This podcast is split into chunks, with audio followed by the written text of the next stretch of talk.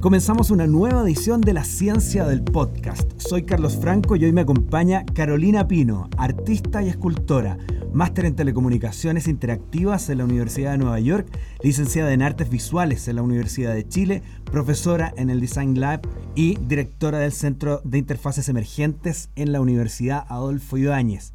Amiga también tengo que decir, Carolina, bienvenida. Hola, hola Carlos, ¿cómo estás? Bien, encantado de poder conversar contigo porque, eh, a ver, esto es como de la interna, pero uno ve a los colegas, los profesores que van desarrollando distintas líneas en sus trabajos de docencia e investigación, y tú diriges un centro que llama mucho la atención por su nombre, el Centro de Interfaces Emergentes, donde hay mucha locura también en la oficina, muchas cosas novedosas, por lo menos vistosas desde lo que uno observa afuera. Entonces, yo cuento esto como lo, lo, lo, que uno observa en el día a día, para poder traspasarlo a quienes nos están escuchando ahora y, entender un poquitito. ¿De qué hablamos de cuando decimos interfaces emergentes? Ya, el Centro de Interfaces Emergentes es un nombre que yo escogí básicamente dentro de varios nombres que tenían que ver con tecnologías digitales físicas. Eh, la idea de las interfaces es todo, en el fondo, el medio por el cual uno se relaciona con otra cosa. Eh, y la idea de que fueran emergentes era pensar un poco en estas interfaces o en estos medios, ¿cierto?, que iban saliendo o apareciendo y que a lo mejor no era algo que iba a durar mucho en el tiempo, por lo tanto tienen su momento, su peak y luego mueren. Eh, básicamente me interesa la idea de que sea algo efímero, me interesa la idea de que sea algo que está por comenzar, que también sea algo experimental y que uno pueda también como jugar con la tecnología. Por lo tanto, la, la palabra emergencia o emergente tiene que ver un poco con eso, con también con la idea de que sea algo que hay que hacer, que es importante que exista en el mundo, porque ¿por qué usar más recursos en el fondo en algo que no es realmente necesario? Entonces, como un poco combinando todas esas ideas, eh, se me ocurrió el centro de interfase emergente hay una, interesante, eh, por lo menos lo que yo veo desde fuera, una interesante combinación entre arte y tecnología en ese trabajo. Sí, sí, sí. Y yo hablaba sobre tu carrera, tu currículum, eh, digamos, eh, hay aquí, hay arte, hay tecnología. ¿Cómo es ese recorrido? ¿Cómo uno puede observar en estas interfaces esa combinación? Eh, bueno, claro, mi, yo, yo estudié arte, ¿cierto?, en la Universidad de Chile y siempre me ha interesado el objeto. Eh, eso es como algo bien angular en el fondo para poder establecer que en la tecnología también existe siempre como los dos mundos del, hardware y del software. Y a mí me interesa harto el hardware. Obviamente que el software no lo puedo dejar de lado porque es parte para poder controlar el hardware, pero sí me interesa mucho fabricar hardware, poder eh, también democratizar esa tecnología para que ojalá las personas comunes y corrientes entiendan que todas las cosas tienen un funcionamiento, eh, un precio, en el fondo que hay básicamente que si uno entiende cómo están hechos los objetos, uno también puede fabricar sus propios objetos. Me interesa como esa imagen utópica un poco de que somos capaces de fabricar objetos y tecnología para poder comunicarnos con ellos y ojalá poder como delegar, ¿cierto?, esta idea de trabajo a las máquinas. Yo creo que es una imagen súper potente que a mí por lo menos me ha mantenido como siempre enamorada como esto de las tecnologías, que es un tema árido y que a lo mejor es menos intuitivo que, que el arte por lo menos, eh, pero también tiene un rigor, al igual que el arte, eh, o sea, se cruzan en un montón de, aspectos y, yo creo que, el arte siempre ha sido como esta especie de cordón que, que da un poco como la dirección para uno poder trabajar con tecnología, porque la tecnología en sí misma es una herramienta. Entonces, para mí es como decir, otro medio, en el fondo yo voy a trabajar con este medio para poder hacer algo interesante, algo que provoque, algo que haga preguntas. Y si eso no es el óleo y si eso no es eh, la cerámica, entonces, ¿por qué no los cables? ¿Por qué no usar ese medio como otra disciplina, en el fondo, para poder hacer objetos interesantes? ¿Cuáles podrían ser esos objetos interesantes? Hay un montón de ejemplos, eh, hay un montón, montón de ejemplos. Eh, pucha, yo igual me muevo en un ámbito bien como gris, porque estoy entre el negro y el blanco un poco. Eh, estoy entre los objetos que no sirven para nada, como, no sé, el año pasado, por ejemplo, hemos hecho instalaciones, hemos hecho, fabricado drones para tirar pintura. Entonces, claro, fabricamos un dron en un año, nos demoramos un montón en hacer pruebas, para nada para nada, porque no sirve para nada en el fondo que un dron tire pintura, en el fondo, no tiene ningún fin práctico. pero todo lo que aprendimos ahí y todo lo que hicimos con esa instalación sirvió un montón para después generar otros dispositivos. Y no, no hablo de eso como una especie de vehículo para lograr algo práctico, porque en sí mismo ya era algo súper potente, como una imagen potente, que nos energiza para seguir haciendo tecnología. Eh, básicamente con ese aprendizaje también pudimos hacer otros dispositivos also known as drone, que podíamos medir calidades del aire en un proyecto que hicimos con una, con una, una pyme después. Entonces, en el fondo, lo entretenido e interesante de la tecnología digital física es que todos esos circuitos o todo ese know-how después lo puedes aplicar en diferentes cosas. Entonces te sirve para medir algo súper concreto o hacer una instalación súper abstracta o hacer un producto súper vendible o hacer un objeto súper inútil, eh, etcétera.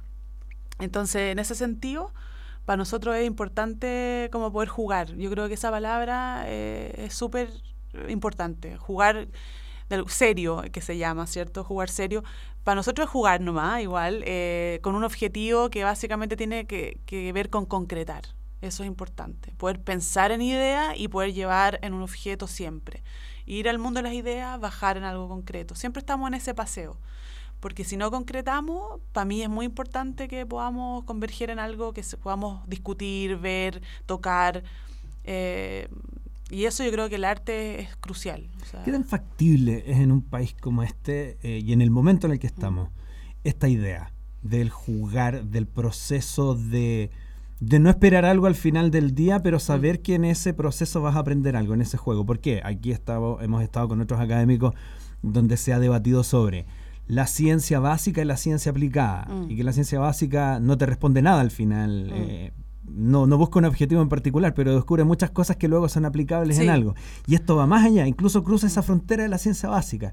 Porque, porque si lo pusiéramos con una etiqueta o un nombre, podría ser un poquito más híbrido. Eh, ¿Qué tan complejo es desarrollarlo? Eh, es complejo porque hay barreras culturales que no son menores en Chile hay harta reticencia. Hay un, primero hay un quiebre cultural, o sea, generacional, quiero decir. Eh, con todo esto de la cuarta revolución, cierto, industrial, digital y el cambio tecnológico, que es real y está pasando hoy día, no, no va a pasar, está pasando ahora. Hay cambios en las empresas, al interior de las empresas, hay cambios en la educación, los niños hoy día tienen acceso a todo lo que sabemos, ¿cierto? Y por lo tanto los profesores igual están quedando eh, obsoletos con algunas de las prácticas. Entonces, como que mi cruzada siempre ha sido también democratizar las tecnologías, cómo hacer que esos profesores se eh, logren subir a este carro de alguna manera. Entonces, no privar el uso del celular en clase, sino usar el celular en beneficio de tu, de tu clase. Por ejemplo, o cómo haces para que el alumno el videojuego lo use en términos eh, constructivos para entender, no tengo idea, algo. O cómo usar Minecraft, estaba viendo la otra vez eh, unos niños en Estados Unidos que, bueno, claro, les piden hacer maquetas en Minecraft y luego en Lego.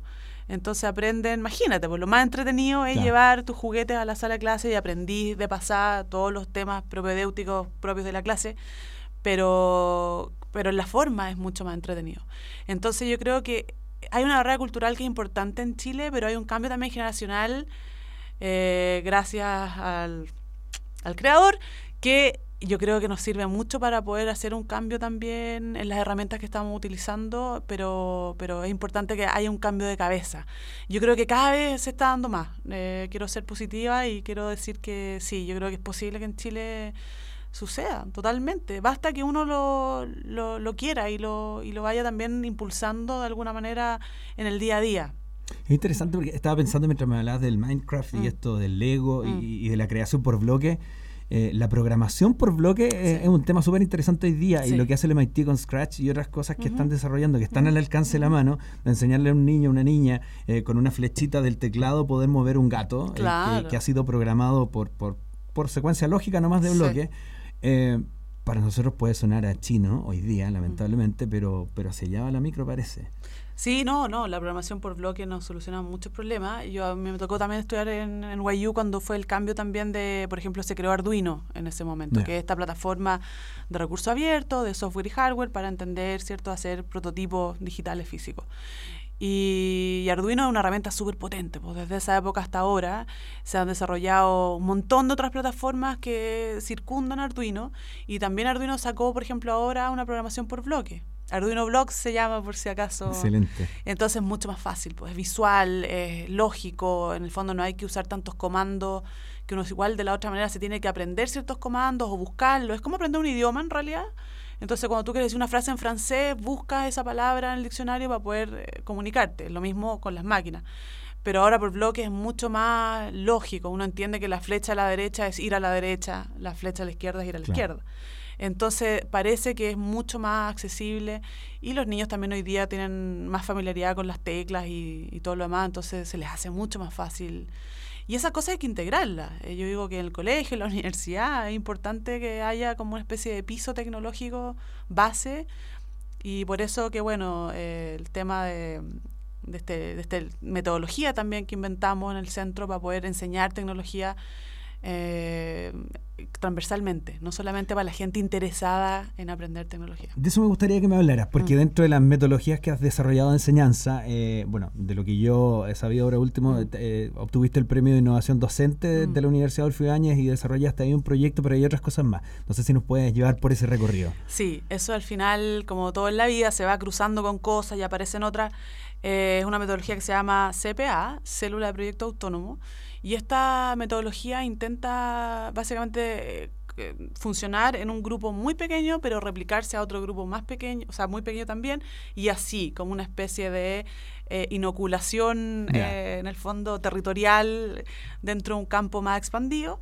La idea es que esta metodología eh, integre personas, no disciplinas. Entonces, uno integra mm, la señora de la esquina, el tipo doctorado en Harvard y el tipo gaffiter y también la señora que trabaja en su casa, etcétera. Uno arma un, pequeño grupo multidisciplinar o adisciplinar que eh, tiene una necesidad en común o converge en una necesidad común en este grupo. Entonces, Bajo ese objetivo de lograr hacer, por ejemplo, un lápiz eh, con luces, estoy inventando un ejemplo, nos vemos obligados a aprender ciertas cosas. Y esas cosas es la que, lo que la metodología te enseña a través de pasos, que son pasos muy ligados al arte, eh, que tiene que ver con observar, eh, registrar y hacer.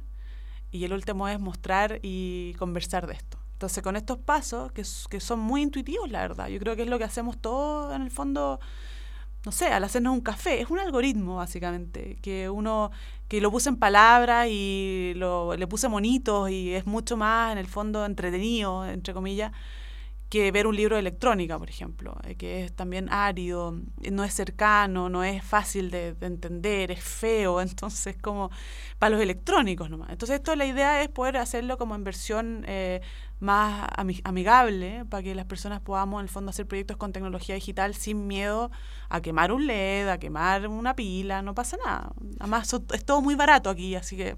¿Y quienes componen este grupo humano, adisciplinar o multidisciplinar, eh, están convocados por ese interés, por esa necesidad en común. ¿Eso los convierte en una comunidad? Eso los convierte en una célula para hacer un proyecto. Esta célula... Eh, Podría ser, por ejemplo, la necesidad de una junta de vecinos de comunicarse entre sí, donde los vecinos está justamente un personaje que puede ser ultra formado académicamente en el mejor lugar y, una persona que desempeña un oficio en el día a día. Totalmente. La idea es que esto se pueda llevar a lugares súper eh, reales. Yo ahora lo voy a testear con alumnos acá en la, en la universidad, que son alumnos de ingeniería comercial, que toman este máster de tecnología, en el fondo, de innovación y diseño, el MID y también alumnos que se cambian de ingeniería a ingeniería en diseño. Entonces ahí yo les enseño con esta metodología y este pequeño librito que estoy haciendo como para enseñarles en el fondo a usar eh, tecnología como quien usa ingredientes para hacer un cake. Eh, un poco esa es como el, la mirada para entender, eh, yo creo, la metodología, el libro, esa es un poco la idea. ¿Y cómo, cómo funciona cuando lo has trabajado con estudiantes? mira, increíblemente yo vengo trabajando esta metodología sin saber le puse nombre ahora y palabras, pero esta metodología yo la tengo como marcada a fuego desde la escuela de arte en la Chile. Eh, y también después se replicó un poco en NYU, que mm, siempre ponía mucho énfasis en la bitácora. Y yo como, ya, pero igual uno siempre el proceso los llevaba en libretitas, como muy en, la de uno. Eh, igual registrar y hacerlo público en una plataforma digital eh, también nos hace conversar. Y eso también es una cuestión cultural que, que en Chile somos más de, de la oficina, de nuestro mundo. Entonces, también compartir online es, es que otros, cuando hagan eso mismo, van a poder también tener eh, referencias o material en español, que también en este campo hay muy poco. Entonces, en general, bueno, yo venía haciendo esta, esta metodología y, y, no, funciona súper bien. ¿Sabéis qué? Yo tengo buenos resultados con los alumnos, tengo buenos prototipos. Funciona bien porque además funciona desde un lugar bien, eh, desde, hay un aspecto bien emocional, diría yo. Entonces a mí me gusta que los alumnos hagan algo que ellos quieran hacer y no algo que yo les digo que hagan. Porque ahí cambia mucho todo, todo, todo el, la motivación para hacer eso. y este libro, eh, mm. con el proyecto de innovación docente, mm. tú eh, tenías los fondos para poder imprimirlo, convertirlo en, un en, en, algo en papel. Sí. ¿Y ahora está digital, en formato digital? ¿Alguien puede acceder? Eh, me refiero a que nos está escuchando y hoy día diga, oh, qué interesante sería, yo quiero poder tener material de eso. Todavía no, todavía no está digital. Eh, todavía, ahora cierra fin de año este proyecto, en el fondo. Yo tengo que testearlo ahora pronto en este curso pero, pero lo estoy, lo quiero subir de todas maneras para que esté disponible. Sí. Es un libro corto igual, porque la idea es después hacer otro de, no sé, este se llama de componentes, se puede haber otro que se llama como circuitos básicos, y así van a ser como especie de, lo pienso como fascículos de cosas, pero como entretenido, como con stickers, como así libro entretenido, interactivo, medio de cabro chico, pero un poco esa es la idea. Y mantiene la misma lógica de que jugar es aprender Sí. No es que busque un objetivo mesiánico, digamos. Así como no, nosotros tenemos que aquí eh, hacer un aparato que nos va a salvar la vida y va a salvar el mundo. No, para nada. No, no, no, no. Esto es súper como los ABC y después ve tú qué frase escribes. O sea. Eh, yo solamente te muestro para qué, qué, son, qué son estas cosas, te las presento y, y te muestro algunos ejemplos y tú ves después lo que se te ocurre.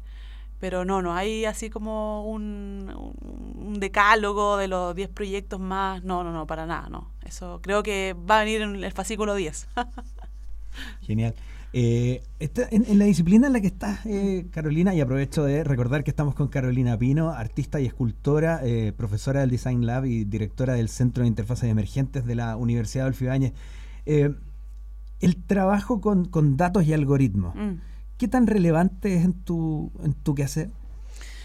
Pucha, eh, el tema es súper relevante. O sea, el que hoy día no reconozca que los datos, el algoritmo de partida es la base de todo. O sea, todo lo que yo hago en el fondo en las clases, con programación, con electrónica, son algoritmos básicamente, pasos que tenemos que hacer para que esas cosas sucedan.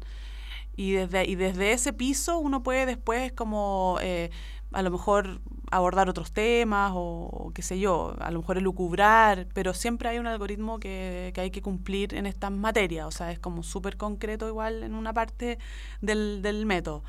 Luego, eh, el tema de los datos, eh, bueno, lo que yo hago es recoger datos con los sensores, entonces básicamente lo que hacemos todos, porque en el fondo yo trabajo con placas, ¿cierto? Y con sensores, y actuadores, motores, ¿cierto? Pero básicamente son eh, dispositivos que obtienen datos del medio ambiente, de tu cuerpo, de las cosas vivas.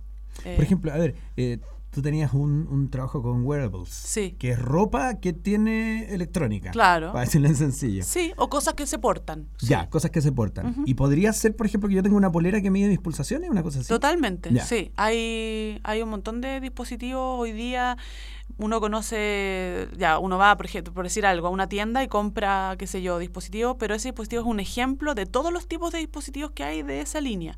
Entonces, si uno compra el sensor de pulsaciones, eh, uno tiene grandes, pequeños, blandos, eh, en sticker, en y otros por desarrollar, que eso es lo interesante. Hay muchos que no hay desarrollado y que uno, la idea es por desarrollar. Los alumnos ahora, por ejemplo, no sé, hay un ejercicio que hacemos un, un parlante. Ese es el desde. Entonces el alumno puede hacer el parlante o puede hacer un parlante para pegar en su polera o puede hacer un parlante bordado en su polera o puede hacer... Desde ahí se van como deconstruyendo en el fondo el ejercicio para que el alumno también explore otras posibilidades. Entonces ese, por ejemplo, ejercicio, eh, hay unos alumnos que hicieron un, un eh, parlante que se puede pegar en la, en la, polera. Entonces tú lo puedes llevar o en la mochila, no tengo idea. Entonces lo están haciendo como en el fondo un parlante que, es, que es eh, dúctil y que podéis básicamente llevar en cualquier superficie contigo. Ya no es un objeto duro, es algo mucho más blando, mucho más tipo sticker, más, más, más delgado. Entonces para eso eh, no hay todavía sensores, por ejemplo, tan delgados y las alumnas decidieron bordar el parlante. Entonces van a tener que bordarlo con hilo conductivo que en el fondo hace que esto suene igual y sea plano. Oye, pero entre todos estos proyectos, eh, no sé, el emprendimiento, ¿cómo, ¿cómo entra ahí como concepto? Porque de pronto uno dice, ah, emprendimiento igual negocio, eh, por lo tanto, eh, tiene que ser una idea que parezca lejana para que mm. sea apetecible. Y tú en realidad lo quieres democratizar. ¿Cómo se da ese juego? O sea, mira, en general, claro, a, mí me gusta mucho la palabra innovación igual, creo que está súper como manoseada. Yo, mira, a nosotros nos gusta trabajar mucho con el tema de la creación. O sea, en el fondo sí, es verdad que a lo mejor está todo hecho y todas esas típicas frases, pero yo creo que todavía hay muchas cosas por hacer y los alumnos igual van buscando maneras de juntar puntos injuntables y vincular conceptos y desde ahí arman eh, objetos súper interesantes. Siempre va de la mano el hacer con el pensar, yo creo que no hay, no está disociado. No tenemos una sesión, por ejemplo, de pensar qué vamos a hacer y después. Siempre estamos como en este juego y en este juego encontramos que hay 50.000 ideas, por ejemplo, la de este parlante que te cuento. Mm. Eh, pero si el alumno no pasa por esa cosa empírica que es hacer el parlante, no sé qué, y después llevarlo a este sticker de parlante, no se le ocurre nunca hacer un sticker de parlante, porque en el hacer encuentra como estas ideas. Entonces, por eso te digo, lo de la innovación no es como que de repente al tipo se le ocurre una idea genial, sino que como que lo encuentra él haciendo algo. Entonces, él está haciendo algo y de repente, oh, podría ser este parlante sticker, o podría ser un bordado que suene, etcétera. Eh, y por eso es entretenido, porque los alumnos sí llegan con unas ideas así muy de igual, yo diría, de repente salvar el mundo, y el mundo se salva a veces con, con un parlante sticker, porque uno le soluciona la vida. Y de repente te alegra la vida, es esa cosa. parte de, esos detalles. Parte de eso, claro, claro, absolutamente. Ahora, yo eh, hurgando, porque tú sabes que de repente yo voy por ahí por las oficinas mirando, y uno de tus ayudantes me mostró eh, una boya que obtenía información ah, medioambiental, que es notable. Sí, ese proyecto es maravilloso. Ese proyecto lo hicimos para una empresa de medio ambiente que se llama Nawi y ese proyecto eh, fue un encargo, básicamente. Nos ganamos un corfo. La idea era poder hacer esta boya que medía la calidad del agua en un lugar de Chile eh, específico pero después se fue cambiando porque básicamente eh, podía ser el, agua del río es distinta a la del mar, es distinta a la del agua, entonces se tuvo que ir como cambiando un poco el diseño para que esta fuera una especie de boya más bien universal. Eh, y fue muy entretenido porque además los alumnos que vienen de este máster, que son ingenieros comerciales, toman este máster un año y un poco tienen que aprender en el camino a hacer las cosas. Obviamente que no hay un curso de boya, ellos aprenden como la, parte electrónica, la parte de fabricación y de repente se encuentran con este encargo profesional que es hacer una boya. Entonces, claro, hay mucho también de ensayo y error ahí, eh, pero al final tiene que ver con, con, la actitud también, pues de cómo se toman ese encargo y cómo lo fabrican. Y bueno, salió un objeto maravilloso, igual, eh, la boya es una eh, chistoso porque está ahí la primera servilleta pegada en el muro de cómo nació esta idea en el fondo porque hacer una boya igual es como algo extraño en el fondo un encargo como bien específico.